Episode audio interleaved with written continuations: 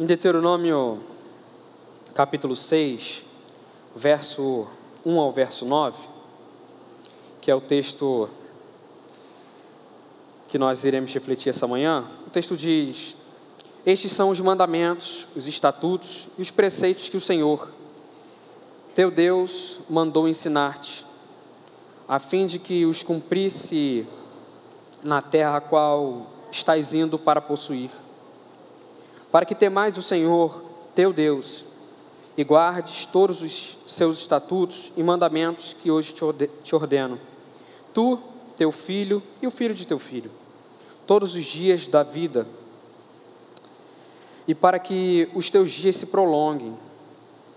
Ó Israel, ouve e tenha o cuidado de guardá-los, para que vivas bem e te multipliques muito na terra, que dá leite e mel. Como o Senhor, Deus de teus pais, te prometeu. Ouve, ó Israel. O Senhor nosso Deus é o único Senhor. Amarás o Senhor, teu Deus, de todo o teu coração, com toda a tua alma e com todas as tuas forças. E estas palavras que hoje te ordeno estarão no teu coração. E as ensinarás a teus filhos e delas falarás sentado em casa e andando pelo caminho. Ao deitar-te e ao levantar-te. Também as amarrarás como sinal na mão, como faixa na testa, e as escreverás os batentes da tua casa e, na tu, e nas tuas portas. Você já experimentou aquela sensação de acordar um dia de manhã de modo mais reflexivo, tomar um café, um bom café da manhã e ir trabalhar, com perguntas mais profundas no coração. Pergunta, perguntas essas como: o que é o homem? Como ele deve se relacionar com a vida e com a existência? Por que ele morre? Porque existe a fome, a miséria, as guerras e outras coisas mais? Parece existir no homem um vácuo existencial que pede a ele um reencontro de sentido, de significado e de propósito para a sua existência. Um senso de incompletude parece estar sempre nos agarrando e tomando conta da nossa estrutura humana. E com isso surge a pergunta: como nós nos tornamos pessoas tão fragmentadas? Ou pessoas não inteiras? Quando nós olhamos para o texto de Gênesis, capítulo 2, verso 7, perceba o que o texto diz.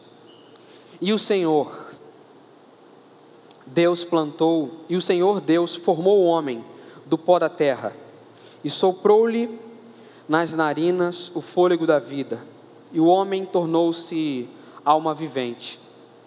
O que esse texto tem a nos dizer? E parece nessa tradução em português escapar algumas coisas.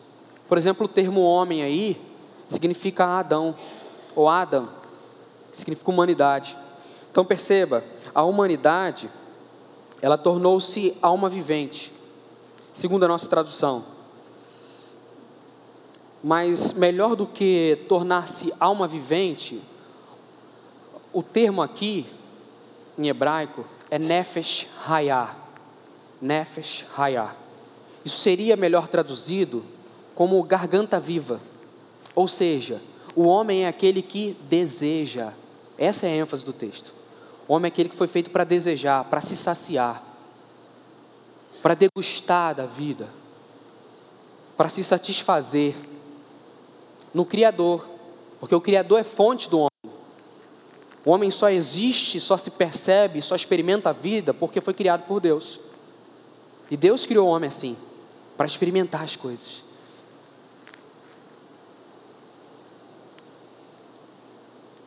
E quando nós olhamos para o capítulo 3 de Gênesis, nós percebemos a queda do homem.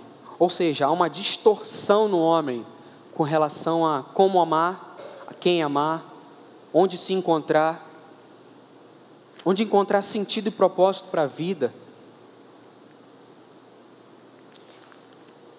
Perceba bem, há um elemento na cultura judaica, não sei se você lembra aquele salmo que diz que os homens se tornam como os ídolos, aqueles que amam os ídolos têm boca e não ouvem.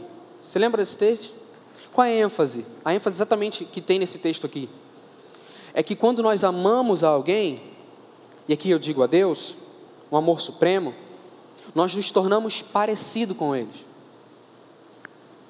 Então, quando nós amamos, a partir do capítulo 3, toda a humanidade, ela começa a amar a criatura no lugar do Criador, ela se perde. Não se encontra mais.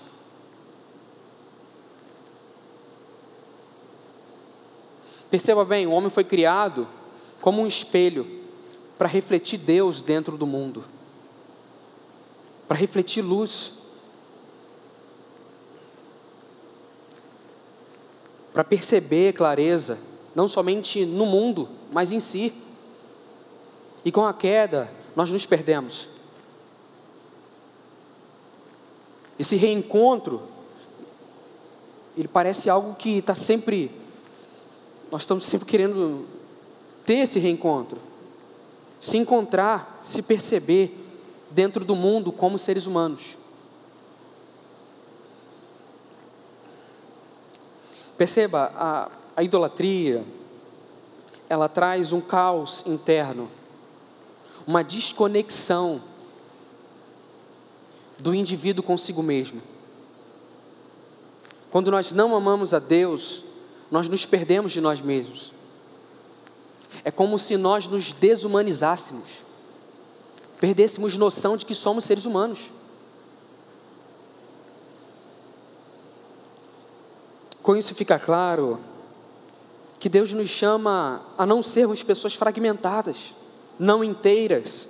Ele nos chama à obediência como discípulos de Jesus. Quando nós olhamos para esse texto, o que percebemos é que o livro de Deuteronômio é o livro da segunda lei, ou seja, uma repetição da lei.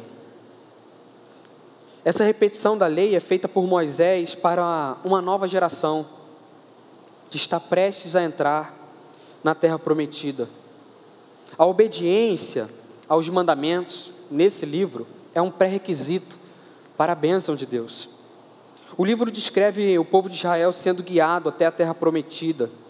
Ainda que a primeira geração tenha falhado por ser rebelde, a segunda geração é chamada a uma caminhada de fidelidade. A aliança feita por Deus com seus pais. Quando olhamos para os evangelhos. Vemos que Jesus tomou o lugar do antigo Israel, porque o antigo Israel é formado de pessoas imperfeitas, como eu e você, pessoas limitadas. E Jesus tomou esse lugar, fazendo o mesmo caminho que Israel. Um caminho onde ele passa pelo deserto, só que de modo diferente, porque ele foi obediente e resistiu às tentações. Ele é o rei de Israel. Ele é o nosso rei. E nós somos chamados, o povo que está, é, e nós somos chamados como o povo que pertence a esse reinado, esse reinado de Cristo. Esse reinado ele se iniciou, mas ainda não se completou. Quando nós também olhamos para esse texto, nós podemos cometer um equívoco. E qual é o equívoco? Pensar que Deus é rígido. Deus é um ser moralista no Antigo Testamento. Você já deve ter ouvido isso. Ou pelo menos às vezes passa na nossa cabeça. Que ele é um ser insensível. Só que aí nós estamos partindo de categorias contemporâneas para analisar o Antigo Testamento. Partindo de uma mente de pessoas do século 21. E esquecemos que o texto foi escrito há milhares de anos atrás. Ou seja, a lei de Deus, ela foi escrita em resposta a algumas outras leis que existiam. E qual eram essas leis? Por exemplo, o Código de Hammurabi, as leis médio-assírias, Código de Ur-Nammu, que são leis que povos vizinhos tinham. E quando nós olhamos para a lei de Deus, nós chegamos à seguinte conclusão: qual é a seguinte conclusão? Há uma evidência de superioridade da lei de Deus, haja vista a sua proposta de cuidado com o pobre, cuidado com o órfão, cuidado com a viúva, cuidado com o estrangeiro. Isso não havia nas outras leis. Ou seja, o lugar da o lugar que a dignidade humana ocupa na criação Está muito claro na visão de Deus para uma vida em sociedade. O Deuteronômio gira em torno da devoção ao Senhor, palavras como temer, servir, ouvir e apegar-se estão relacionadas ao nome do Senhor e afirmam a realidade de uma entrega inteira a Ele. O desconforto de seguir a Deus e esse desconforto, ou melhor, ou esse seguir a Deus, no cristianismo nós reconhecemos ou chamamos de discipulado, de uma caminhada pessoal com Jesus numa igreja local. Esse discipulado ele é real, ele é presente. Na igreja não existe ninguém rico ou suprido plenamente. Ninguém vem somente na igreja para dar, seja para servir em alguma área da igreja ou alguma coisa desse tipo. Todos na igreja temos necessidade, todos temos carências que precisam ser supridas. E quando nós nos reunimos como discípulos de Jesus, essas carências são supridas. Eu gostaria de refletir com você essa manhã sobre o seguinte tema: uma formação espiritual que afete toda a vida humana. Ao olharmos para os três primeiros versos, nós percebemos que precisamos estar inteiro diante do outro e que isso é amar a Deus publicamente. Nós temos então nessa a ênfase desses três primeiros versos, uma ênfase com relação a um povo que está saindo de um contexto, de um ambiente, de um lugar, para ir para outro. Só que nesse outro lugar para onde eles vão, já existem pessoas morando lá. Já existem ah, culturas, uma diversidade cultural e um conjunto de coisas que essas pessoas vão ter que lidar. E o chamado de Deus é exatamente o povo não se perder, o povo assumir uma caminhada honesta com Deus, de lidar com a vida, partindo das palavras do Senhor, exatamente porque porque nós temos essa facilidade de se perder. Não sei se já conversou com alguém, em determinado momento da conversa você vira e fala: Oi, sim, tá, você está aqui? Você ainda. O que, que eu falei agora? Você estava aqui? Você consegue perceber? Nós temos essa facilidade de se perder, de não conseguir mais ter essa, essa vontade de, de pertencer, sendo preenchida. E é isso que a idolatria ela causa. Ela causa uma distorção em nós, nossa estrutura humana. Há um caos interno. Parece que nós não nos encontramos. Uma definição clara de idolatria é que após a queda, vivemos para devorar a criação. Lembra do Nefesh Hayah? garganta viva, daquele que se alimenta de Deus e consegue experimentar o mundo? Quando nós não nos alimentamos de Deus, nós vamos para dentro do tempo, do espaço, para dentro da história humana, tentando se alimentar. E ficamos tentando devorar as coisas, porque nós estamos tentando saciar um coração que busca eternidade dentro do tempo. Não faz sentido, consegue saber? Estamos tentando se reencontrar através de coisas, através de pessoas, através de bens, através de uma lógica de consumo. Só que isso não traz respostas. Então você consegue perceber que quando nós nos devotamos à idolatria, nós não conseguimos se satisfazer? Essa é a ênfase de Deus para o povo. Não é assim um, olha, me amem porque eu sou Deus e é isso. Há sentido no amar a Deus. Porque quando nós amamos, nós nos vemos, vemos o outro, vemos a vida, com o olhar que Deus tem para as coisas. Não há uma distorção. Consegue saber?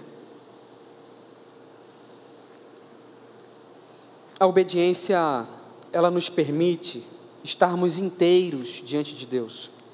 O chamado de Deus para Israel é exatamente esse de prosseguir numa caminhada de fé, amando a Deus no mundo, experimentando o mundo, desfrutando da criação e não devorando ela.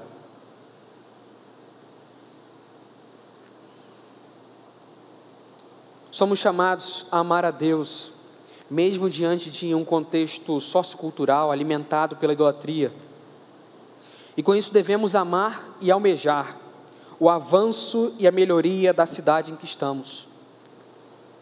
O bem comum é algo que é preservado quando o povo de Deus o segue em obediência.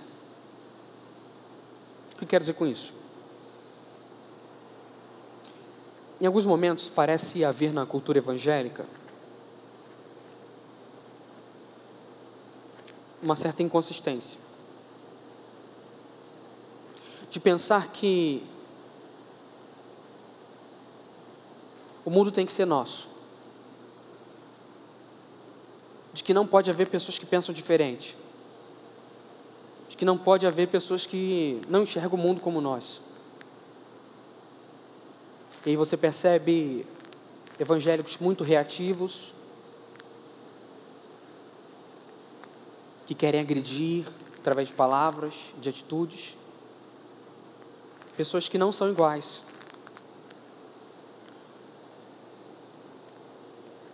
Esse não é o chamado de Deus. O chamado de Deus é amar Ele no mundo, experimentar a vida, é servir ao outro, sem esperar, assim, sabe, receber algo em troca.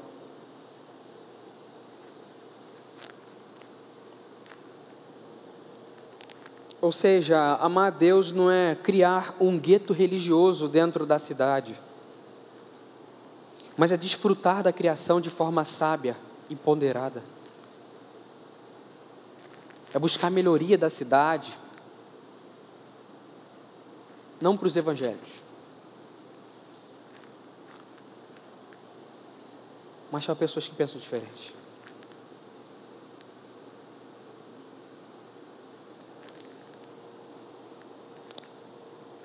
Quando nós olhamos para o verso 4 e 5, o texto diz: Ouve, ó Israel, o Senhor nosso Deus é o único Senhor. Amarás o Senhor, teu Deus, de todo o teu coração, com toda a tua alma e com todas as tuas forças.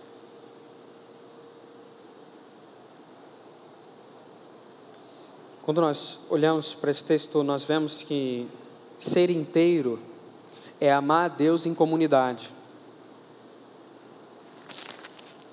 No ambiente onde nós nos relacionamos, uma igreja local. Por que digo isso?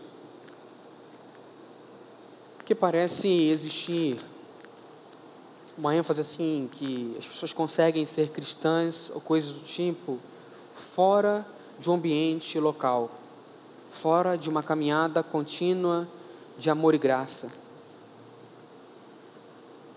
Isso não faz sentido. Não faz sentido. Amar a Deus é responder a essa revelação de Deus, a palavra de Deus, com obediência. E essa obediência, ela não é fundada em moralidade, em costumes. A obediência a Deus é uma caminhada por fé, onde nós continuamente olhamos para o Evangelho. É importante para nós lembrarmos e definirmos o que é o Evangelho. E aí separarmos duas coisas. Tim Keller trabalha isso muito bem. O que é o Evangelho e o que é o resultado do Evangelho. O Evangelho tem a ver com cinco doutrinas fundamentais. Nós já conversamos isso aqui. A encarnação de Jesus, a morte de Jesus, a ascensão de Jesus aos céus, a ressurreição, desculpe, a, a, encarnação, a morte, a ressurreição, a ascensão de Jesus aos céus e a descida do Espírito Santo sobre a igreja. O que quero dizer com isso? Todo o Novo Testamento vai girar em torno dessas cinco doutrinas fundamentais. Então a doutrina não é sobre os apóstolos, é sobre Jesus não é sobre a boa moral ou bons costumes, é sobre Jesus. Só que aí nós temos resultado disso na vida. Nós vamos sofrendo transformação por graça de Deus, por ação soberana de Deus em nós.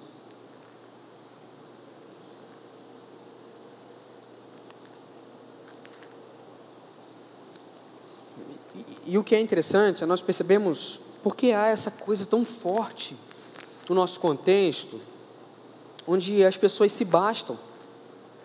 Elas não precisam mais frequentar um ambiente comunitário para serem edificadas, para se desenvolverem. Isso acontece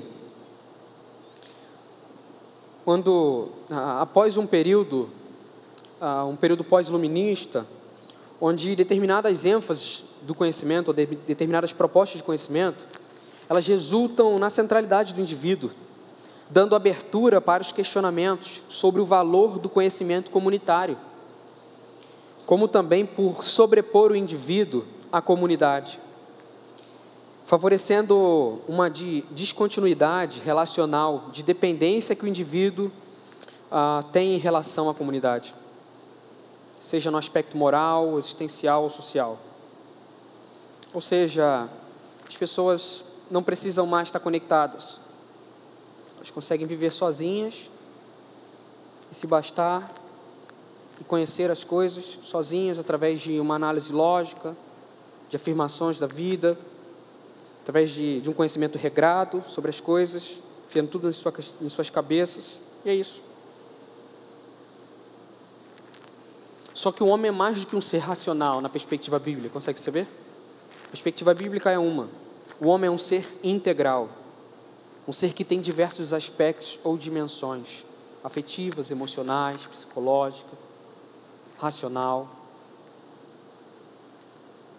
Então, quando nós nos reunimos como igreja, nós somos edificados por Deus, pela ação soberana de Deus. E é uma edificação de nós como seres inteiros, não partes de nós. O culto, o culto não é um lugar onde nós vamos ficar informando coisas através da Bíblia. É onde nós vamos ser transformados pelo poder de Deus. Você consegue saber? Então é, é, é nesse lugar que Deus age através do seu Espírito. E não somente isso, Ele chama a igreja para fora de si mesma. A igreja não se basta, a igreja não tem que criar uma cultura dentro dela ficar pensando que o mundo tem que girar ao redor dessa cultura que ela cria. A igreja tem que estar em missão, tem que estar em contato com a vida, com a existência, com o outro. E é nesse lugar de igreja local que o eu solitário, ele é reorientado por Deus através do Espírito Santo em direção a um eu comunitário, a pensar sobre a vida, levando em conta as outras pessoas. Porque na igreja nós vamos sendo educados assim, sendo formados por Deus, para enxergarmos o mundo não como um indivíduo só, um ser só, que ele quer viver distante dos outros. Na comunidade, a exposição ao texto bíblico nos leva para uma dimensão de ensino, aprendizagem, onde a imaginação, os afetos, as emoções, a racionalidade e a vontade estão completamente interrelacionadas, se conectam, consegue saber? Não há separação do indivíduo. Onde o agir de Deus, o agir transcendente de Deus, ele perfura falsas afirmações que nós temos sobre nós mesmos. Então, falsas afirmações que nós carregamos no nosso coração, na nossa estrutura, coisas que nós ouvimos ao longo da vida, coisas que nós ouvimos das pessoas, ou formas até equivocadas com que nós nos enxergamos, vão sendo quebradas.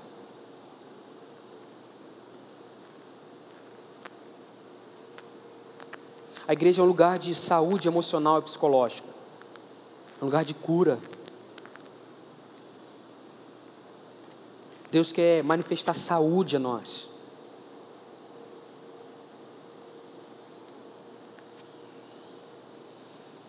E é nesse lugar onde nós somos levados para uma verdadeira identidade em Jesus. Onde a nossa identidade ela é reformulada por causa de Jesus. Então nós experimentamos, olhamos para a vida, percebemos as coisas com outro olhar, com olhar reconciliador, com olhar de reconciliação que Deus tem para as coisas. E não com um olhar egoísta, autocentrado. Quando nós olhamos para o verso 6 ao verso 9, o texto diz: estas palavras que hoje te ordeno estarão no teu coração, e as ensinarás a, a, a teus filhos, e delas falarás, sentado em casa e andando pelo caminho.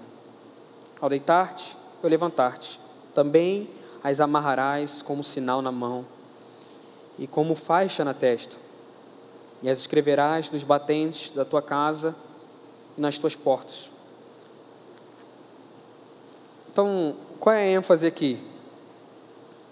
A ênfase é que quando nós somos pessoas inteiras, nós transmitimos um legado de integridade para a próxima geração ou para as próximas gerações. Nós somos intencionais em formar os nossos filhos, em formar pessoas em formar gente, em olhar e ver que pessoas são limitadas, como nós somos limitados, mas que todos nós estamos aprendendo. Então, a importância de enxergarmos o outro com esse olhar, principalmente você que é pai, você que é mãe, seja intencional com seu filho. Por que estou dizendo isso? A ênfase do texto, verso 6 ao verso 9, é uma. Os pais vão andando ao longo da vida, aonde eles vão? Com os filhos. E a ênfase do texto é exatamente uma. Os pais eles estão meio que passando uma impressão, estão imprimindo algo nos filhos. Isso é legado. Eles estão imprimindo algo nos filhos que vai marcar a história dos filhos para o resto da vida. Isso é formação. Isso é ser intencional. É você perceber que. Ah, eu não estou falando aqui, meu filho não está. Não. Nós estamos formando gente. Perceba também que, assim, Deus não tem apego a uma geração. Consegue ver? Então, essa ideia de transmissão, onde eu passo para a próxima geração, é uma ideia importante de nós resgatarmos. Porque parece que assim, Deus pertence a uma geração específica. Que Deus é cheio de ritos, sabe? Cheio de trejeitos. Deus é cheio de de uma rigidez. Quando na verdade Deus é Deus de Abraão, Isaac e Jacó. Deus é aquele que está agindo dentro das gerações, transformando elas. E não se subordinando a geração nenhuma. Geração nenhuma define quem Deus é. Mas a palavra de Deus define quem Deus é.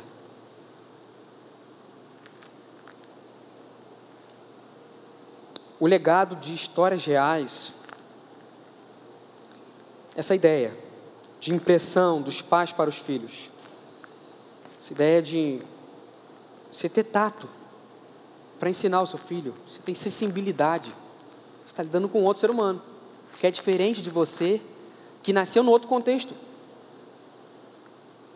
que a diferença de gerações é algo que é importante nós notarmos, que às vezes nós esquecemos. Por quê? Porque a nossa tendência é uma: é pegar os nossos filhos, é pegar as pessoas que são mais novas do que você, na sua família, em algum ambiente sim, e é fazer com que ela seja da sua geração. com que ela tenha a mesma idade que você, com que ela tenha passado a mesma coisa, com que ela seja idêntica, com que ela seja assim.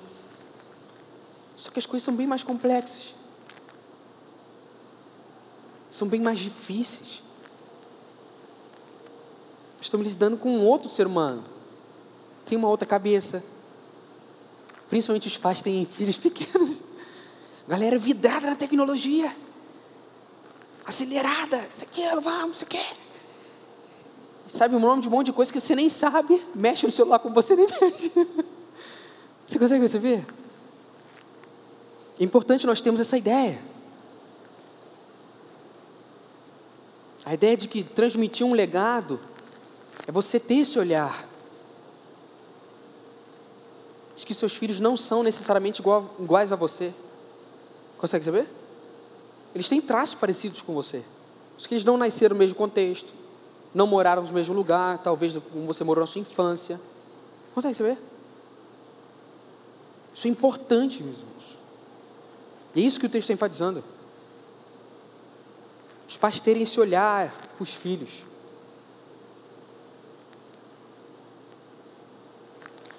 E como igreja nós não podemos perder isso de vista. O autor Wyven Fosten, é, em seu livro Além da Inteligência, um autor que trabalhou a reconstrução do Estado de Israel, com crianças com traumas, com crises, com limitações. Ele diz: os seres humanos são os únicos que transmitem cultura. E é pela transmissão da cultura, e pela transmissão da cultura, não dizemos apenas a transmissão de informação, mas a formulação da experiência, para que as gerações futuras possam derivar delas os meios para se adaptar às mudanças. Então nós passamos valores para as pessoas que vão lidar com um outro, um outro contexto social, com outro mundo. Essa é a verdade. Daqui a 10 anos, o mundo vai ser outro, em diversos aspectos. O mundo hoje não é outro? Em 2022? De 10 anos atrás? Você imaginava que estaria assim a sociedade? Consegue saber? Então a importância dos pais serem intencionais, dos cristãos mais velhos serem intencionais com os cristãos mais novos. E aqui não digo de idade, mas de maturidade. De passarem valores, de estar próximo, de querer ensinar, de estar aberto para ouvir, um diálogo, para ensinar as pessoas. Qual é a ideia do texto? Nós ensinamos conforme nós andamos conforme a vida acontece. E não aquela coisa assim rígida, ó, tem que sentar aqui, vamos, vou te falar isso, é isso, é isso, aquilo outro. Por que não assim, enquanto um lava louça, o outro seca, aquele bate-papo, aquela conversa?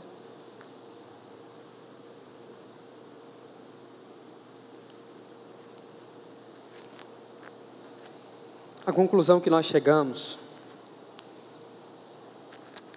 ao olharmos para esse texto é que Deus quer uma entrega inteira, sem parte.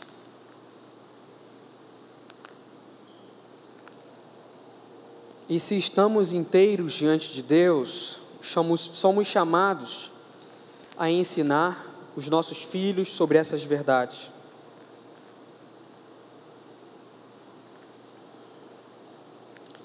Que Deus te ajude e me ajude a sermos inteiros. Curve sua cabeça. Vamos orar?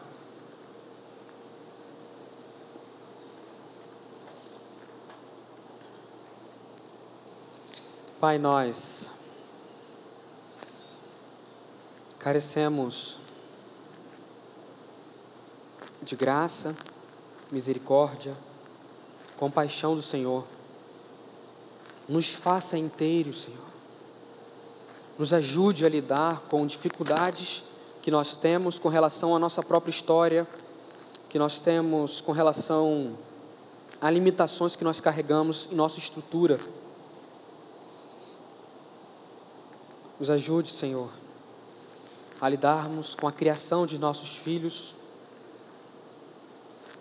com essa ideia de formar pessoas na igreja.